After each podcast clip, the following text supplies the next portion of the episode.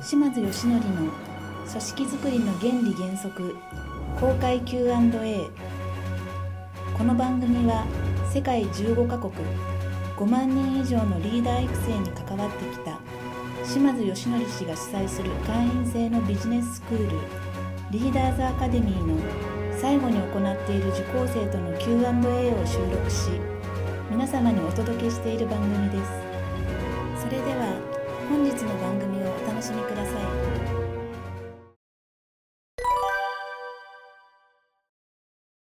えっと評価制度を導入しようとしてるんですけれども、なんかすごく難しくてですねどのように進めていったらいいかというところで今やりますとは言って宣言してこういうふうにやりますというところまで決めたんですけど評価される側の立場に立っていろいろ考えるとそのやる気を反対なくしたりとかそういったことにならないかなっていうなんか意見も出てきたんですね。でどうやったらいいかというところを今考えてるんですけれども。なるほどそれはですね、はい、えー、っと話したいことが混乱になってしまいますのであの評価制度をですねちょっと申し訳ない待ってもらうのが一番ですね。えー、お伺いしてでやることに決めたんですああそうなんですか。はいはいはいはい実際やってみようとしたんですけど、はいはいはい、まあ、やろうと決めて、はい、今やってるところなんですけど、はいはい、なんかいろいろ壁にぶつかって、はい、例えば評価直接できないと日頃会わない人とか日頃あの現場に遠くに行ってしまってて会えない人とかいろいろいてですね、はい、そういった方の評価をどうやって誰がしたらいいのかとかちょっとお客様にもお願いとかしに行ったんですけどできないって言われたんですよ同じその屋根の下で一緒に働いてるのにその人の評価なんか別の会社の人の評価はできないと。言われてちょっと今立ち止まってるんですそういうことですね、はいえー、はい、じゃあその結論はですね大変申し訳ないんですけど、えーと、評価制度の構築という領域になってきますからその領域になるとですね自分でできなかったらもうコンサルタントを雇うしかないです。はい。それしかないです。あのーすごくその構築っていうところになるとおっしゃるようにいろんなことが出てきます。それを一つ一つ潰していくにあたってはあの、まあ、簡単に言うと、えー、素人じゃ無理だと思います。だからしっかりプロを入れてあのやられた方がいいと思います。必要であればまあご紹介もできます。もちろんお金もかかります、はい、ただ、えっと、そんなお金もかけられないということであればそれはもう自分でやるしかないわけですからその問題が何かを洗い出してその問題を一つ一つ潰せるものは潰して潰せないものはどうしたらあのいいのかっていうやり方をしっかり考えてやっていくっていうことを、まあ、していかないとそれはちょっと難しいかもしれないですよね。はいあそれはもう全然会社によって違いますね。はい、ただあの最近で言うとねクラウドでやってるような会社さんもありますしあの会社によってはね他の会社で使ってたものを当て込むように持ってきたりするような人間もいますし僕なんかも評価制度は確か3回か4回変えたことありますけど多分億単位のお金捨ててきてます。はい、本当にあの、まあ、僕もね知らなくてでも分からないからプロに頼むしかないみたいな感じでプロに頼んでやったりとかしてきてたこともあるんですけどもうプロに頼んだら間違いないなってこれは大間違いです。あくまでも頼むのはプロなんですけどあくまでも自分たちが主体性を持ってやっていかないとその会社ごとの事情みたいなのもありますから本当の意味でいいかいい制度はできないです、はい、そこはもうあのえー、っと変な話僕がどうにかできる領域じゃないですね。はいはい、はい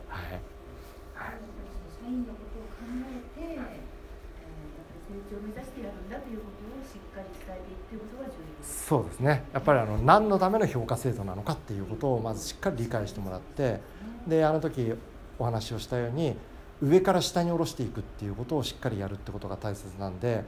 えー、っとちょっとごめんなさい。事業規模が僕わからないんですけどあのあ100名ぐらい。っていうことはそこに中間管理職の人がいるわけですよね。であれば社長が中間管理職に下ろして中間管理職からその下に下ろすっていうこのあの順番はしっかりやっていった方がいいと思いますね。いっぺんに説明してしまうとあのある意味自分が直接伝えられるというこのメリットはあるんですけれどもここにいる人たちがその評価制度によって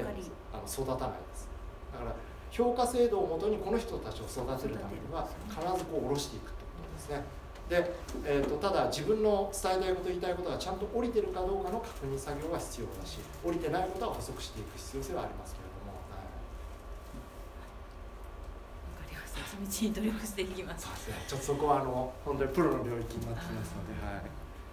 がとうございます、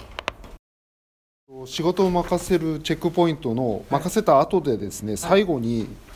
評価をするってあ重複してますね。評価なんですけども、えー、その任せた仕事が全くうまくいかなかった時どのようにその言えばいいのかで周りに評価させるっていうことになるとなんか集中攻撃みたいになるんじゃないかなっていうふうにちょっと感じてですね、えー、ダメだった場合どういう評価の仕方をすればいいのかなというのがちょっと疑問としてお願いいたします。はいありがとうございます。あのそうですね、えおっしゃる通りです。やり方間違えるとそんなことになりかねない。そこは気をつけた方がいいところなんですけどまず、えー、まずスタートはあのいいことも悪いことも含めてのフィードバックの場だった評価をするっていうことをまずあのあ評価をするんだっていうことをまず忘れないでほしいんですね。悪いことばかりではないということですね。でじゃあえー、悪いことに関してはあのうまくいかなかったことに対してはどうしたらいいかって言ったらまずリーダーとしてどう評価をあのしているのかということについては、え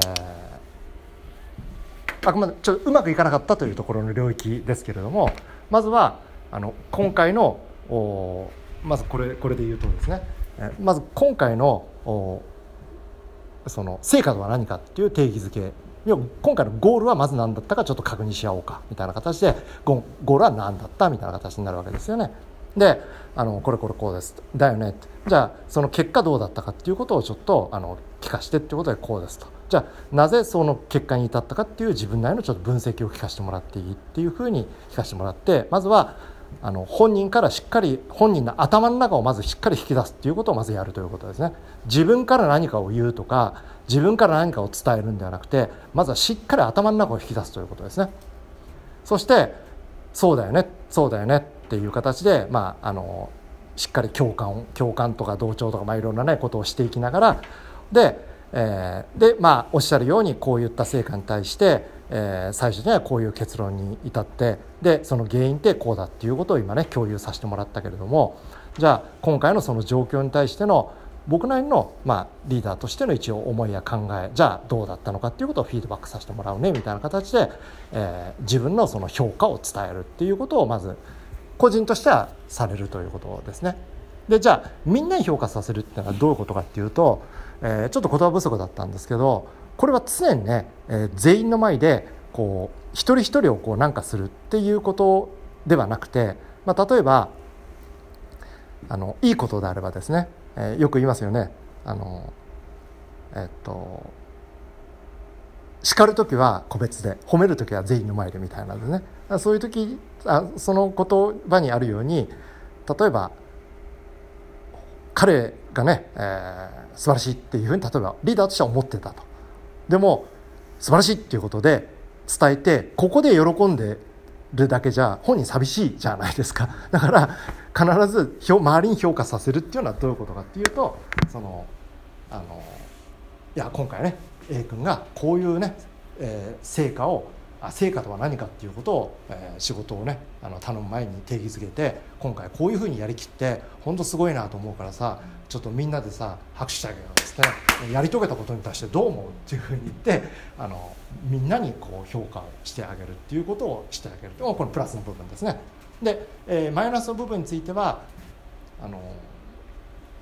例えばこうなんていうかな、えー、共有をした方がいいことと共有をしなくてもいいこととあったりとかするわけですね。でこの共有をしようとした時にどうするかっていう領域で例えば大きな失敗をしましたと。でその時に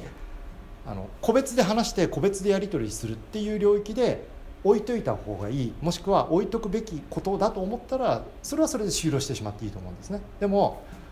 今回の彼の失敗とか良くなかったことってどう考えても他の人にも起こりそうなことだから周りと共有しといた方がいいんじゃないかっていうふうに思うこともあったりとかするわけじゃないですか。そういう時に例えばその彼や彼女に対して今回ねあなたがやったことはものすごくね、えー、良くないことだと。それは自覚してくれたよね、まあ、その前にいろんな話をしたという前提ですけどね。でも今回はたまたまあなたがやったけれども今回あなたがやったことは他の人もねやりかねないことであるっていうことも分かるよね。だからぜひ今回の言葉ねみんなと共有をさせてほしいんだけれどもあのいいっていうことで必ず本人に確認をしてで本人があいいですよって言ったらそれをみんなの前でまず共有する。っていうことですね。絶対やってはいけないのは本人の確認同意を取らずにいきなりあの実はこの間ね 映画こういうことをやったんだとものすごい良くないんだけどみんなにも起こりうることだからねみんなも気をつけるようになんていうことはもうこれやったらアウトですね。必ず本人に確認を取る。で本人が「いいですよ」って言ったらその何かの時に「いや実はあのこの間ね A さんが、こういったことをやったと」で、えー、これって他の人にも起こりうることだからね共有していた方がいいと思ってね A さんの同意も得た上でちょっとみんなにねあの話をさせてほしいんだっていうことでで今回のあの A さんがやったことについてまだどう思うっていうことで、まあ、評価を引き出すわけですよ。でいややっぱり良くなかったと思います。だよねじゃあもしさそれをねあのあなたがやったとしたらあなただったらどういう解決方法が考えられたみたいな形で、えー、まあ例えば聞いてるとまあその評価をさせるっていうのはそういうことだっていうことですね。はい、このこの感じで大丈夫です。はい、はい、ありがとうございます。本番組の特別プレゼントというタイトルの中である非売品の皆様のお役に立つツールや情報を特別プレゼントという形で皆様にお届けさせていただいております。ぜひダウンロードしていただきお使いいただけたらと思いますそれではまた次回の番組もお楽しみください。